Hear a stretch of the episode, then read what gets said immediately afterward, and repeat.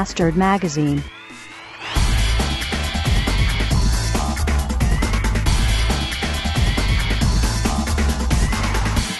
So, ein langer und beschissener Arbeitstag hat endlich sein wohlverdientes Gegenstück, gegenstückiges Ende gefunden. Will sagen, so scheiße der Tag angefangen hat, ah, so entspannt ist er dann letztendlich auch zu Ende gegangen.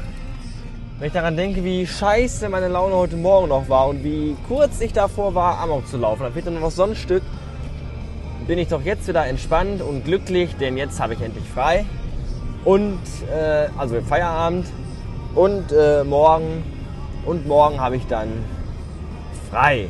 Das frei bedeutet, dass man, obwohl ein normaler Werktag ist, den ganzen Tag nicht arbeiten braucht. Das ist, kommt in meinem Beruf ungefähr alle zehn Schaltjahre vor und morgen ist es tatsächlich wieder mal soweit. Darüber bin ich sehr erfreut. Oh, ich bin heute zum ersten Mal wieder seit drei Wochen in der Filiale gewesen. Und oh, man, kommt, man kommt rein und schon ist der Hals geschwollen.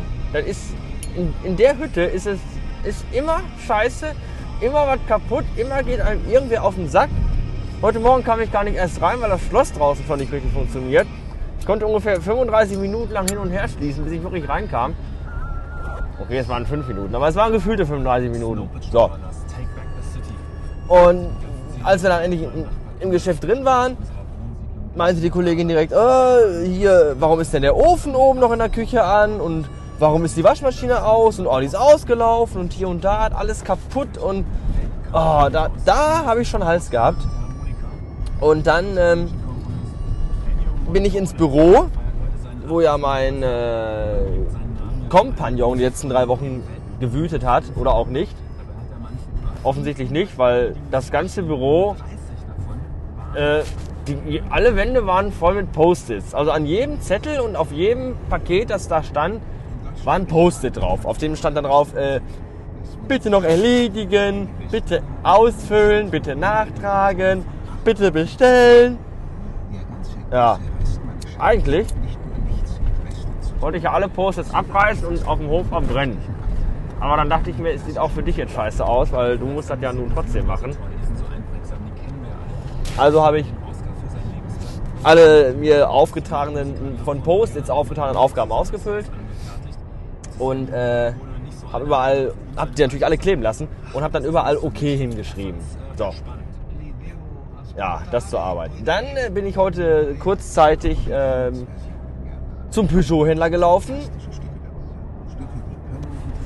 denn mein rechtes Abblendlicht ist kaputt seit zwei Wochen.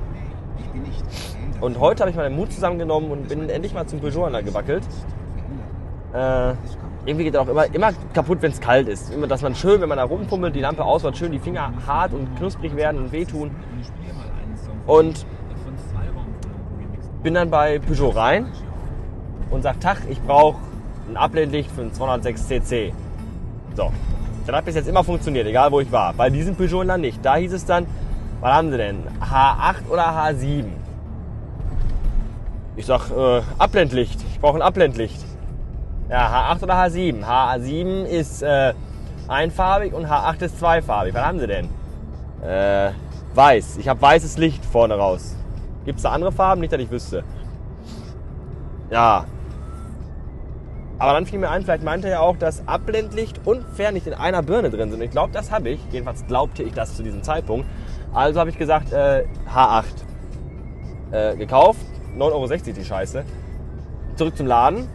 Motorhaube auf, ausgebaut, dabei einen Wutanfall bekommen, weil da erst 1000 Bleche abgeschraubt werden müssen. Dabei ist mir von meinem Scheibenwischanlagen Wasserauffangbehälter äh, musste ich oben diesen, diesen Stutzen abschrauben und dabei ist mir der Dichtungsring abgefallen. Der ist jetzt irgendwo im Motorraum und kullert vor sich hin. Und den finde ich, glaube ich, auch nicht mehr wieder. Ja, und dann habe ich die alte Birne ausgebaut und wollte die neue Birne einbauen und packe die aus und sehe, hey, die ist viel zu groß und passt gar nicht. Ja. Normal. 50-50 Chance. Die oder die Birne. Und ich nehme die falsche. Standard. Also wieder Jacke an und wieder zurück zum Peugeot-Händler und gesagt, hier ist die verkehrte. Ja. Äh, ich brauche H7. Gut.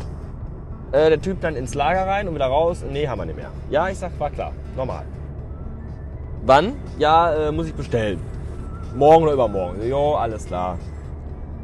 Geld zurückbekommen, wieder zurück zum Auto, die alte kaputte wieder eingebaut, da alles festgeschraubt und angesetzt und zugeschraubt und festgenagelt und angeklebt und ja, jetzt fahre ich immer noch mit nur einem Ablettlicht. Das macht mich sehr böse. Bis später. Ja, das tut mir sehr leid für euch, dass dieser Podcast hier nicht live gesendet wird, denn gerade eben war ich an der Tanke, um mich für die restliche Abendgestaltung mit Gerstensaft äh, einzudecken. Und da habe ich von dem Tankwart erfahren, dass in 15 Minuten die Spritpreise um 3 Cent nach oben gehen werden. Wenn ihr also diesen Podcast noch zeitnah hört, was ihr aber nicht tun werdet, weil ich ihn erst in zwei Stunden veröffentlichen werde, äh, hätte ich, ich hätte euch geraten, noch schnell tanken zu gehen, weil es gleich teuer wird. Ich habe es noch gemacht. So. Ah. Zwei Geschichten habe ich noch für euch. Mm. Die eine ist die, dass Corinna mich am Samstag gefragt hat, ob ich nicht Lust hätte, mit ihr und ihrem Bruder und dessen Freund ins Kino zu gehen. Am Sonntag. Und äh, dachte mir so, boah, eigentlich, warum nicht? Habe ich ja gesagt. Und habe dann aber auch gefragt direkt, äh, welchen Film denn? Und da kam als Antwort James Bond. Und da habe ich dann direkt wieder Nein gesagt. Weil, hallo, also James, ich habe drei James Bond-Filme in meinem Leben gesehen. Die waren alle so dermaßen scheiße, übertrieben und grottenschlecht. Das geht mal gar nicht. Was mich auch aufregt, ist immer, dass Bond-Filme immer ganz beschissene Titel haben. Der Morgen stirbt nie. Stirb an einem anderen Tag. Ein Quantum Trost. Das, das, das klingt alles wie die Titel von diesem Rosamunde Pilcher-Film, die so das abends im Fernsehen laufen. Ganz, ganz schrecklich. Wo so in Neuengland so junge, verwitwete Prinzen irgendwelche Schnallen aufreißen. Keine Ahnung, irgendwie sowas. Äh, und dann noch eine interessante Geschichte, die mich irgendwie schon ein bisschen aufgeregt hat. Äh, eine mir gut befreundete Person, dessen Namen ich jetzt nicht nenne, weil ich nicht weiß, ob sie möchte, dass die Geschichte erzählt wird. Wir nennen sie einfach mal Caroline. Äh, Caroline möchte gerne ein Praktikum in einer äh, sozialen äh, Einrichtung machen, in so einem Jugendhaus.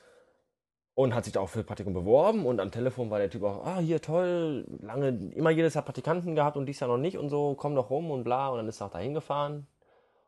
Und dann äh, hieß es aber, sie, ob sie denn getauft wäre. Und das ist sie nicht. Und oh, da hat er ein, ein riesiges Brimbamborium gemacht, was ich überhaupt nicht nachvollziehen kann. Und das Argument war dann, ja, hier, du wirst dafür auch bezahlt für das Praktikum hier. Und wenn du nicht in der Kirche bist, ist es ja äh, ein Geben und Nehmen von der Kirche und für die Kirche. Hallo? Die Kirche erzählt uns immer, ah, hier, alle Menschen sind gleich, unsere Türen sind offen für alle, mehr Toleranz. Und nur weil ich nicht getauft bin, darf ich da nicht arbeiten? Was ist das denn für eine Scheiße?